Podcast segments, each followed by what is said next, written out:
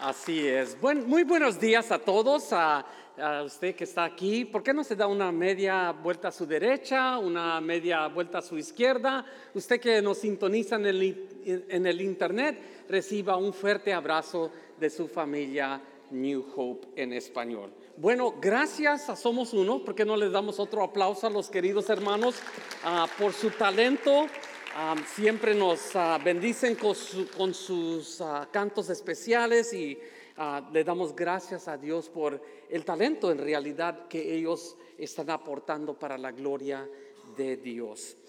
de igual manera, hermanos, pues e, es un día muy especial. ¿Sí? yo sé que en Latinoamérica ah, se celebra el 10 de, mayo, es el Día de, Madres. yo también tuve que hablar a mi mami, ella está en Mérida, Yucatán, entonces pues tengo que trabajar en su calendario de ella, a su horario. Pero aquí en los Estados Unidos celebramos el Día de Madres el día de hoy. Entonces, ah, si usted es una madre, por favor póngase de pie esta mañana. Sí, por favor, sí, sí. Vamos a darle honra a quien merece honra. Y, manténgase, téngame un poco de paciencia, manténgase de pie. Quiero leerle un breve poema.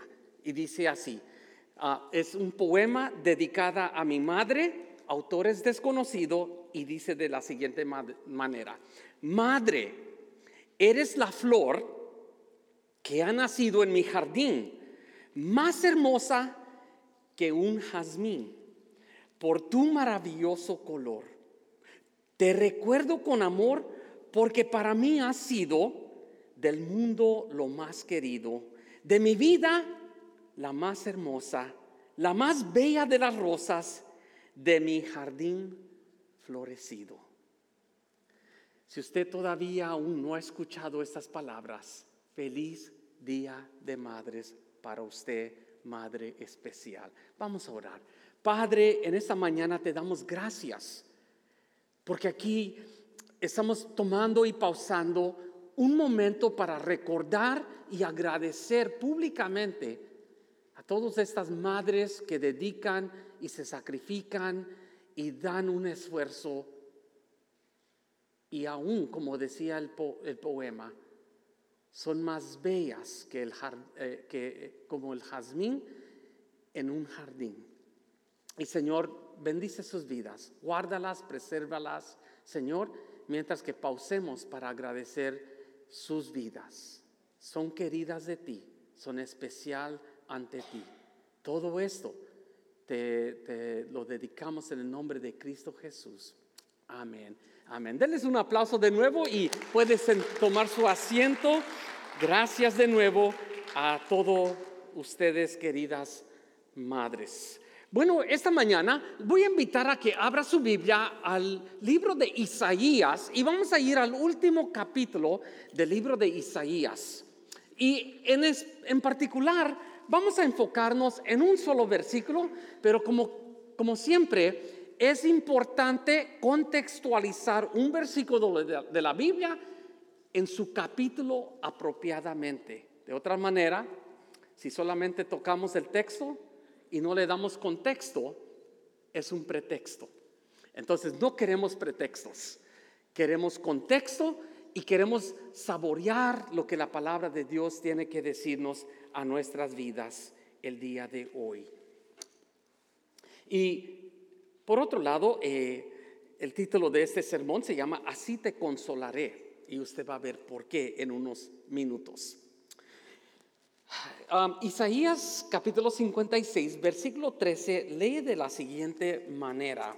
Lo voy a leer en la traducción, um, nueva traducción viviente. Dice, los consolaré allí en Jerusalén, como una madre consuela a su hijo. Okay. muy, muy interesante el texto que se ha seleccionado esta mañana.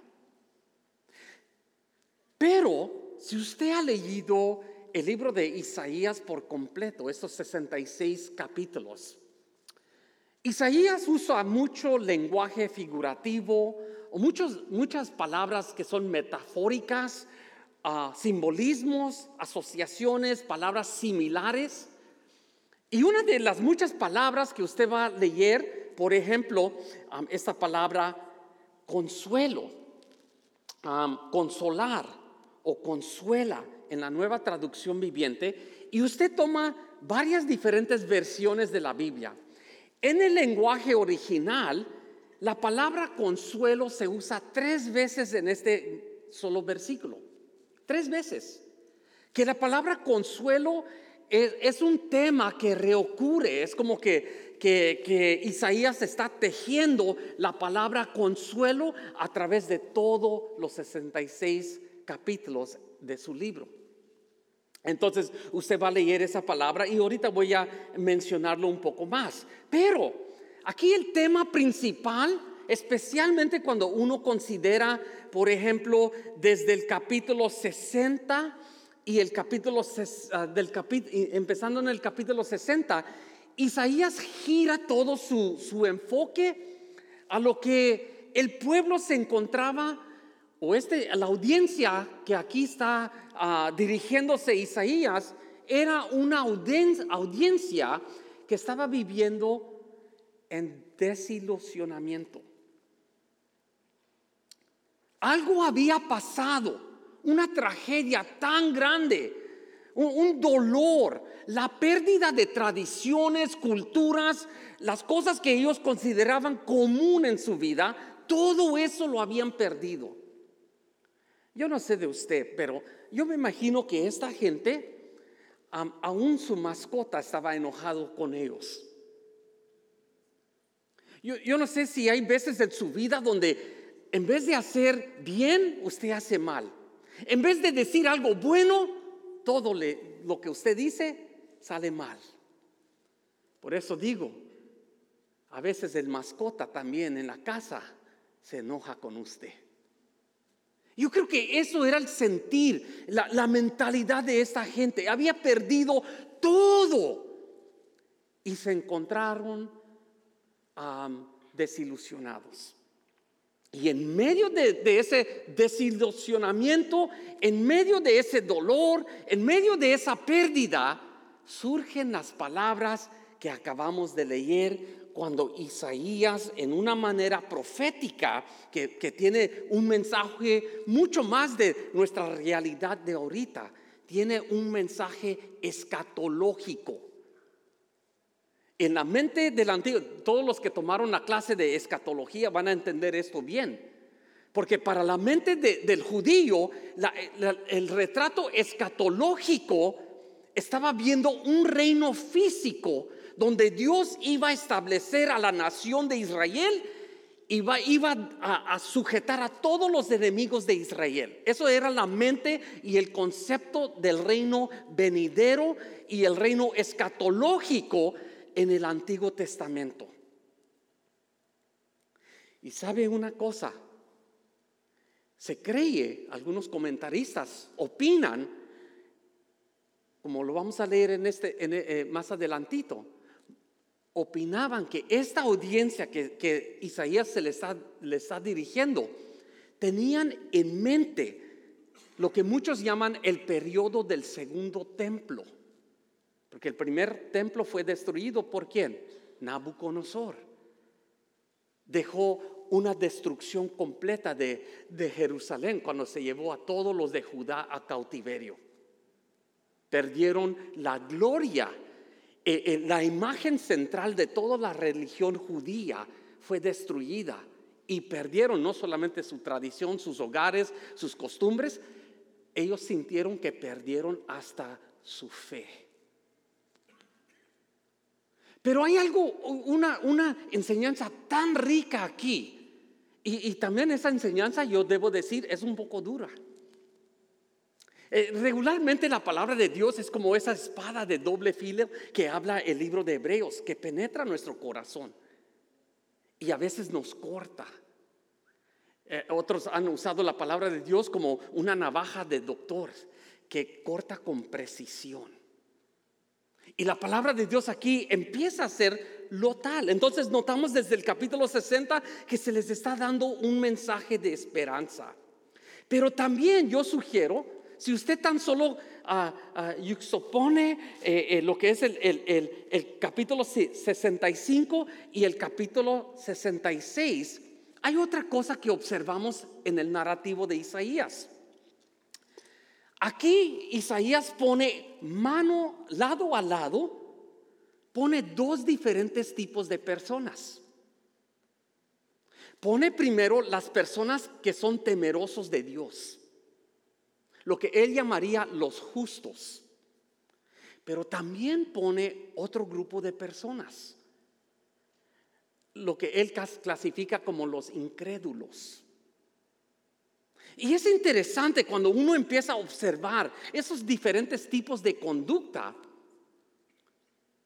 E, es, y yo no sé si usted está tomando la clase de, Unidos con Jesús. Eh, eh, yo estaba escuchando el hermano David en el breve tiempo que yo estaba ahí en esa clase esta mañana. El llamado a seguir en pos de Jesús no solamente es de venir a la iglesia y asistir y alabar y cantar y, alegrarnos y, ser entretenidos por todo lo que está pasando aquí en el altar.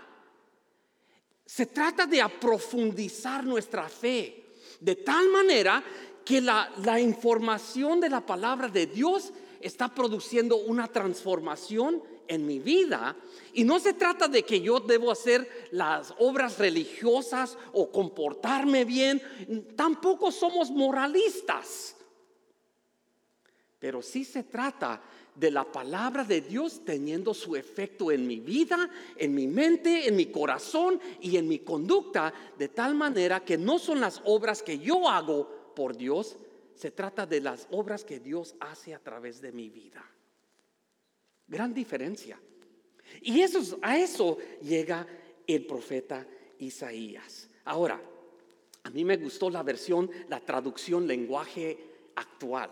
Yo, yo, uso muchas traducciones, yo le voy a ser honesto, pero esta traducción para mí le pegó al clavo del texto. Y mire cómo lo dice la, la versión traducción lengua actual. Dice, el versículo 13 de nuevo, yo por mi parte, los consolaré a ustedes como una madre consuela a su hijo.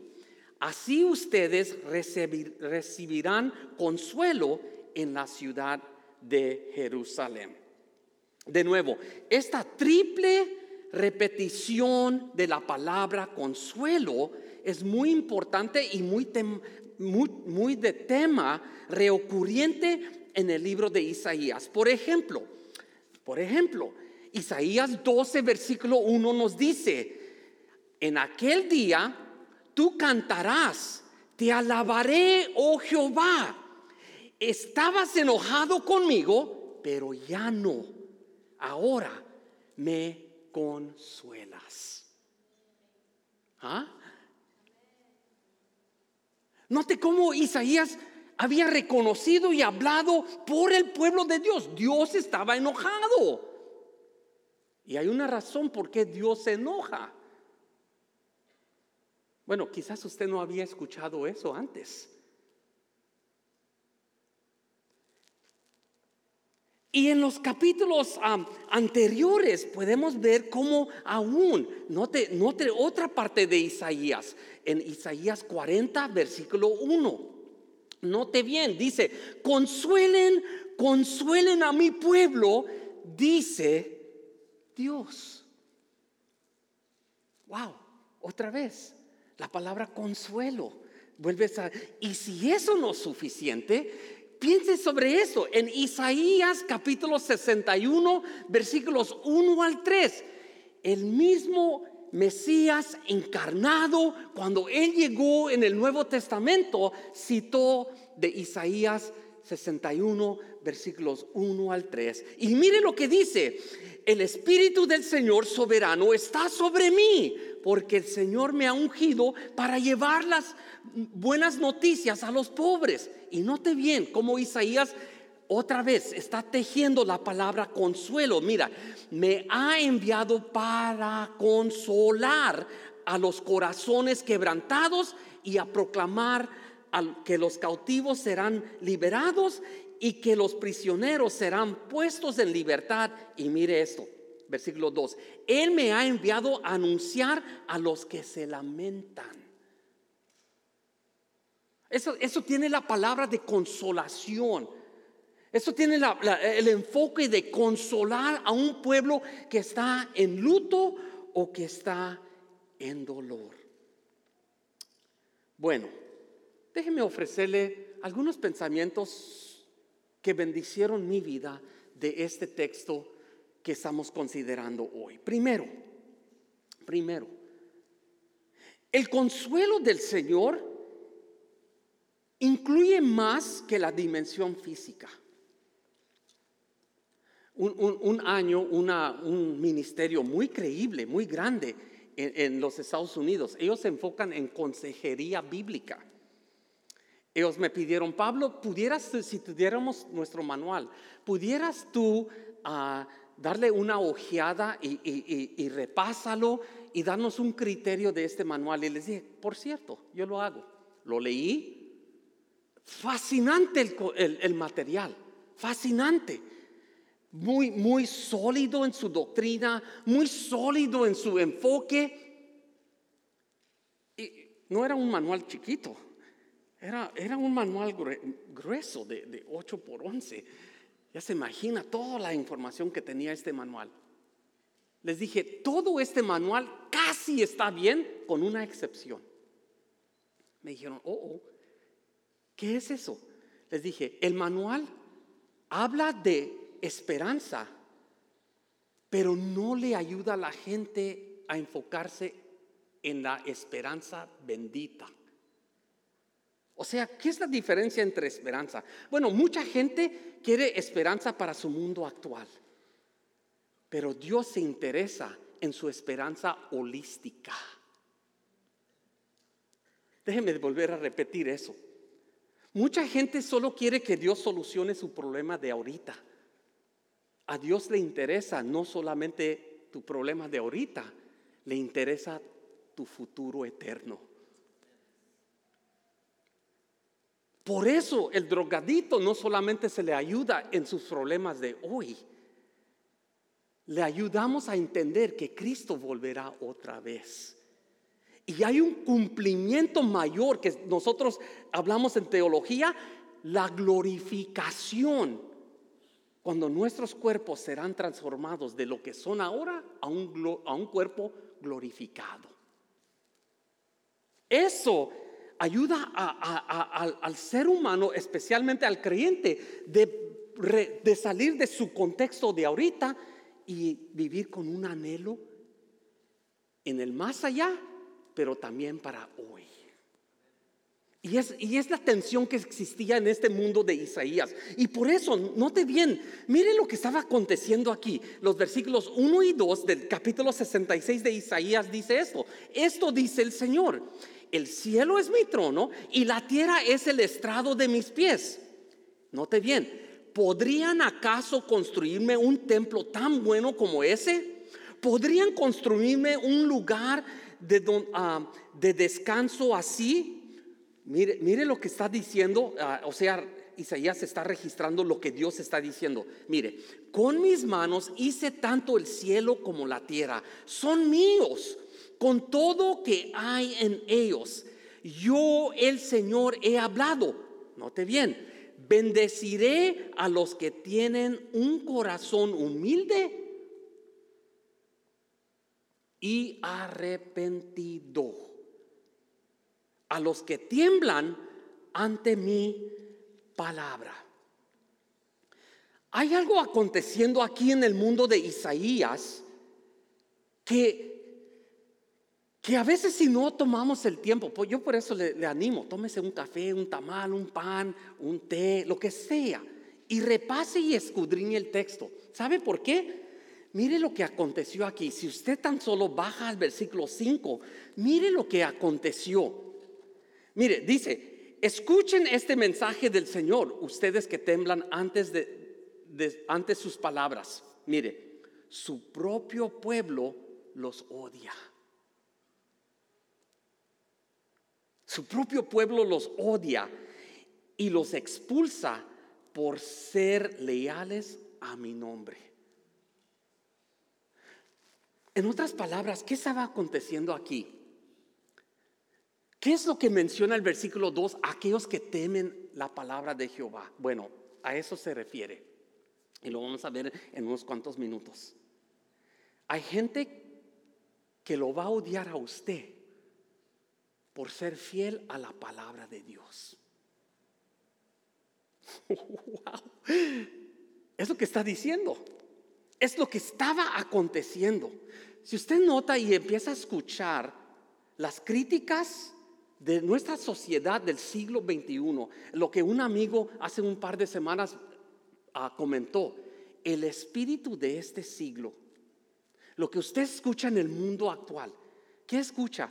Odio, un rechazo, una indiferencia. ¿Una indiferencia hacia qué? Bueno, yo voy a sujetarle, yo, yo, voy a sugerirles que esa odio, ese odio que el mundo está teniendo es un odio hacia la verdad. La gente se ha hecho intolerante en el nombre de tolerancia. Si no me cree, mire lo que pasó esta semana en California. Otra vez, otra cosa que está pasando en California. Yo no sé qué, es de California. Yo vuelvo a repetir, algo está aconteciendo en California. Deberíamos que poner atención. Una madre llevó a su hija ante el distrito escolar y esta mamá está quejándose ah, porque a la niña los maestros la están atacando verbalmente, porque ella no quiso tomar una clase de sexualidad del amor lesbianas.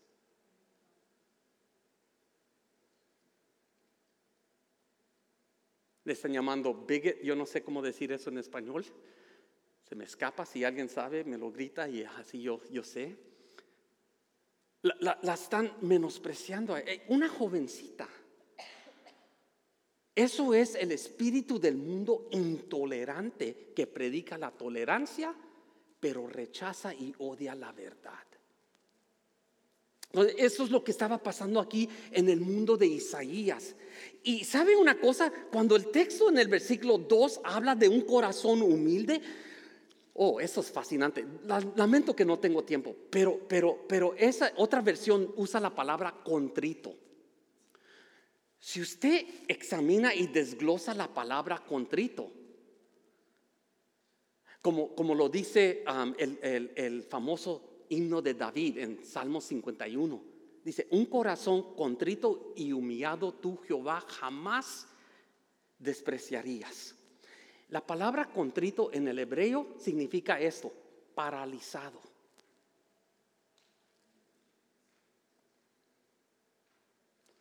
Un corazón paralizado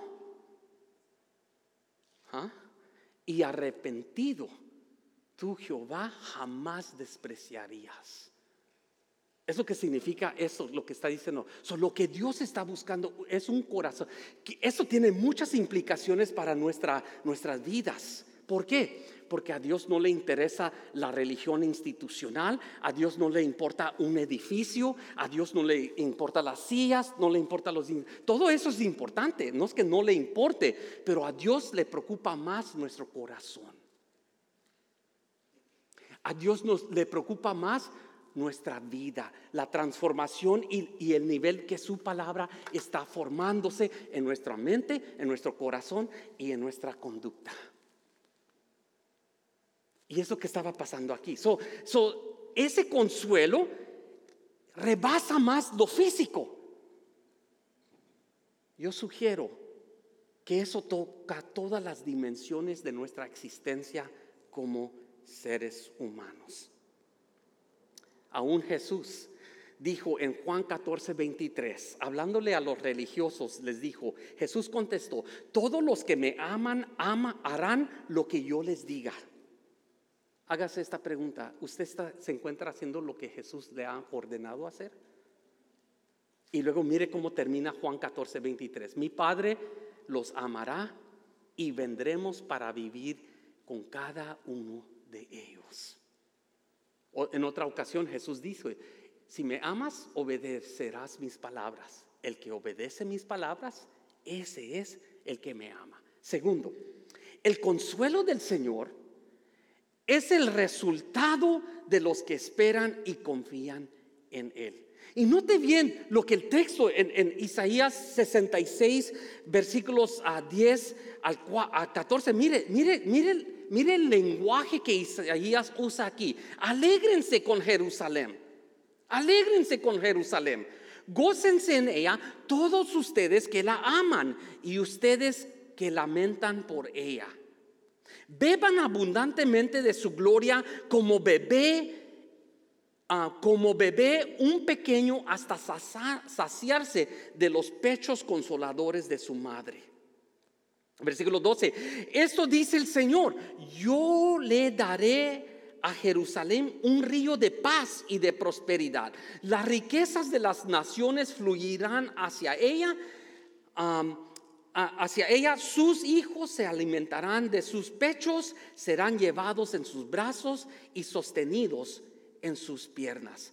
Y luego de nuevo el versículo 13 y 14, los consolaré allí en Jerusalén como una madre consuela a sus hijos. Cuando vean estas cosas, su corazón se alegrará, florecerán como la hierba, todos verán la mano de bendición del Señor sobre sus siervos y su ira contra sus enemigos. Note bien, otra vez el contraste entre aquellos que aman a Dios y los que lo rechazan. Eh, muchos eruditos llaman esa frase bendecir shalom, el bienestar, el estado de estar bien, en paz. Y esa palabra shalom no solamente implica lo físico, pero también todas las dimensiones de la vida. Por eso hay gente que está muy distorsionado en su en su definición de bendición. Ah, te compraste una casa, estás bendecido, brother. Oh, tienes un, coche nuevo, estás bendecido, brother. Oh, tienes mucho dinero en tu cartera, tú eres una persona muy bendecida. Las bendiciones de Dios no solamente son monetarias, eso solamente es parte. Las bendiciones del Señor también es tener paz, gozo, que son los frutos del Espíritu Santo, dominio propio. So, rebasan esa dimensión física. Y estamos viendo que esto es, es, es, es el resultado de cuya persona está confiado en el Señor y que teme su palabra y que va en pos de Él, del Mesías. Y eso lo estamos viendo aquí. De nuevo, miren lo que dice Isaías 59, 21. Dice, y este es mi pacto con ellos, dice el Señor, mi espíritu. Gracias David por ese recuerdo en la clase de hoy, porque a veces tratamos de vivir una vida religiosa y buscar el consuelo de Dios en lo físico, eh, en la carne, con esfuerzo. Y Dios dice, mi espíritu no los dejará, ni tampoco esas palabras que les he dado estarán en sus labios y en los labios de sus hijos y de los hijos de sus hijos para siempre. Yo, el Señor, he hablado. Hermano, si Dios le permite que usted deje una herencia a sus hijos, gloria a Dios. Procúrese dejarle una herencia de fe. Si usted puede darle a sus hijos una herencia académica, gloria a Dios, hágalo. Pero procure darle a sus hijos una herencia de fe. Porque al final de todo, ni la educación, ni el dinero, ni las posesiones le, va a garantizar a sus hijos entrada al cielo. Lo único que va a dar entrada al cielo es un corazón contrito y humillado y arrepentido de sus pecados. Que confiese el nombre de Cristo como Señor y Salvador.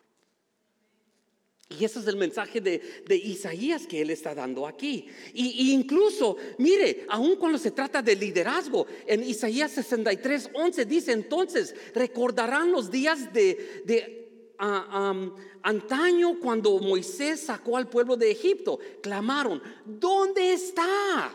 Dicen, clamaron, ¿dónde está el que llevó a Israel a través del mar con Moisés como pastor? ¿Dónde está el que envió su Santo Espíritu para que estuviera en medio de su pueblo? Y si eso no fuera suficiente, regresemos a Isaías 63, versículo 10, y mire lo que dice. Ellos se rebelaron contra él y entristecieron su Espíritu Santo. De tal manera que entristecieron al Espíritu Santo que el Espíritu Santo se convirtió en sus enemigos del pueblo de Dios. Wow. Wow. Lutero escribió esto con respecto a este texto de, ah, Isaías 63 6, versículo 13, Lutero escribió las siguientes palabras. Miren lo que él dijo. La gloria de la iglesia es la cruz que continúa despreciada y perversa ante los ojos del mundo. Sin embargo, mediante el Espíritu Santo, los pechos de la iglesia consuelan a muchos corazones con la paz y la seguridad de la fe. Wow. ¿Qué estaba diciendo allí?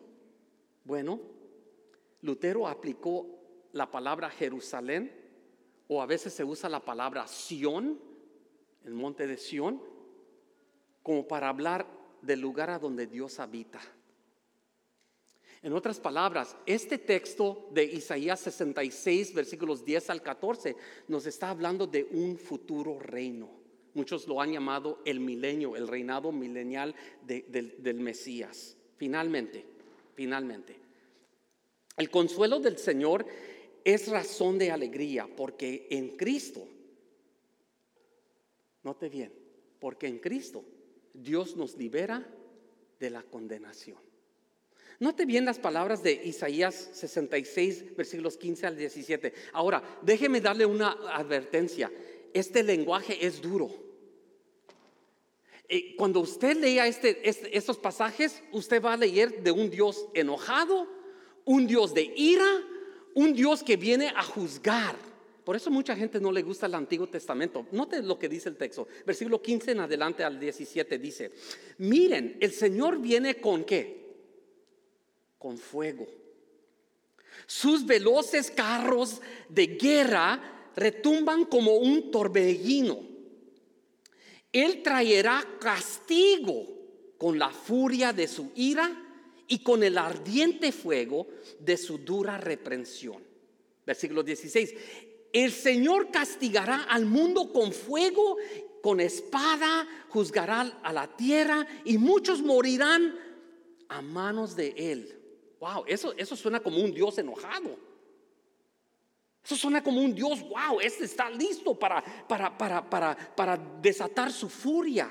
Y mire lo que dice el versículo 17. Los que se consagran y se purifican en un huerto sagrado con su ídolo en el centro, celebrando con carne de cerdo. Ahora, aquí no está diciendo que no deberían que, bueno, los judíos no comían cerdo. Yo no soy judío, soy yo sí como cerdo.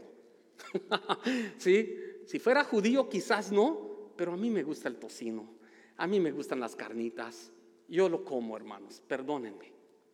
Pero mire, mire aquí, mire, eh, eh, eh, el versículo 17, ¿no? Celebrando con su carne de cerdo, de rata, uh, yo sé que hay países en Asia que comen rata. Yo no sé si yo podría hacer eso. Por eso Dios no me, no me ha mandado a Asia.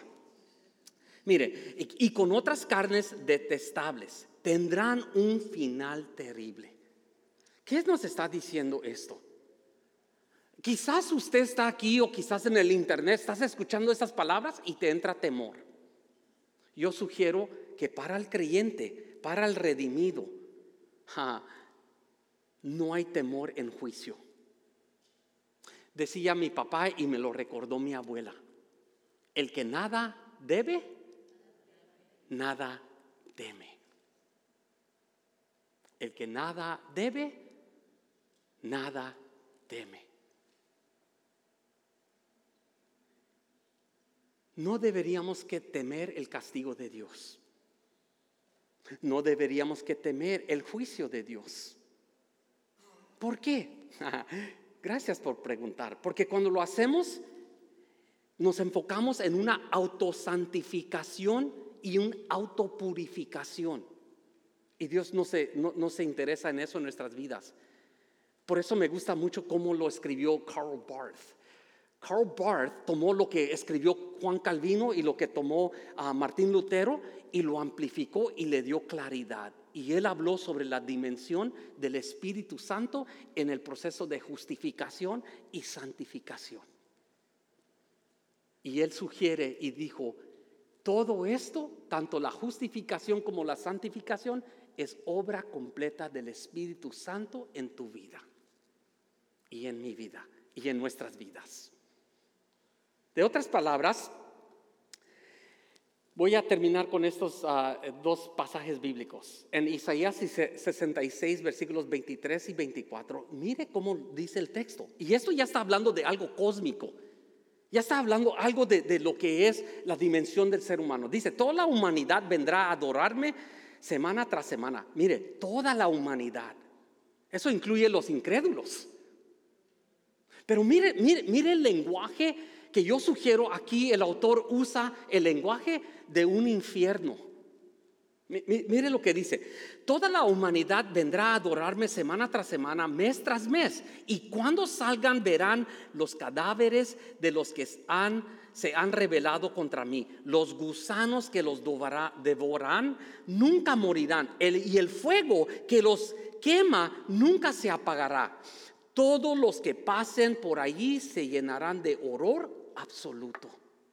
Eso es el fin de la vida incrédula. Ese es el fin. Una separación de Dios por toda la eternidad.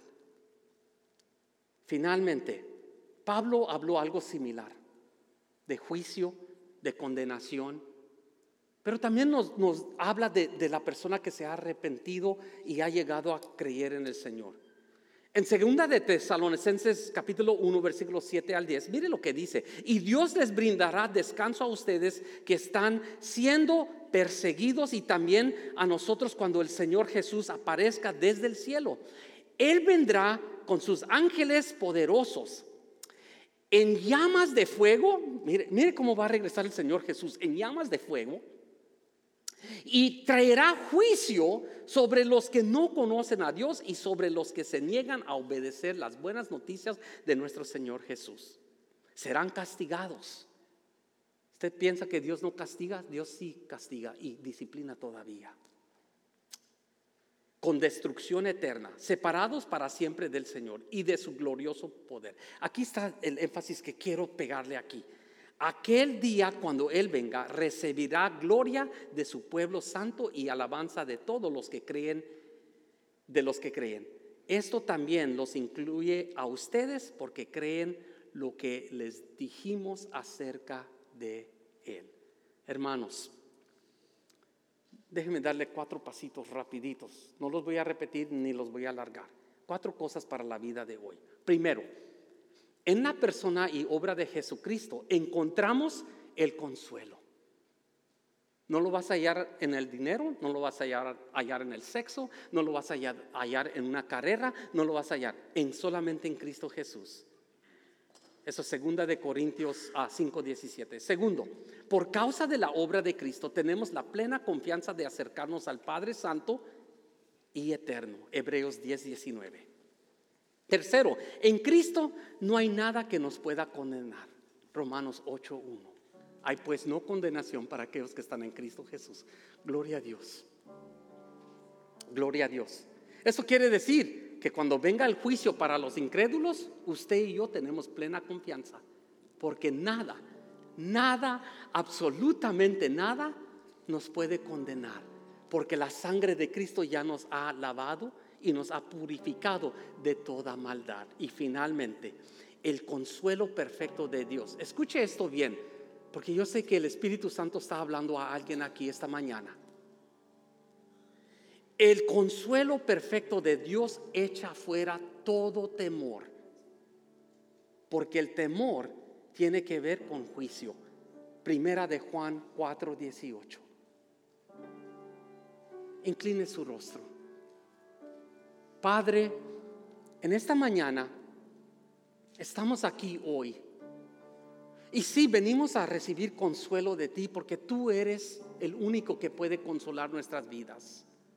En efecto, si en el internet o alguien aquí dice, Señor, yo confieso mis pecados, me arrepiento, yo, yo, yo quiero tener una vida contrita hacia ti. Señor, yo pido, perdóname, escribe mi nombre en el libro de la vida. Y hoy por la fe te declaro Señor y Salvador de mi vida. Si usted hizo esa oración, por favor, déjenos saber. Deje saber a Denise o a mí si estás en el internet, oprime nuevo aquí y déjanos saber de tu decisión.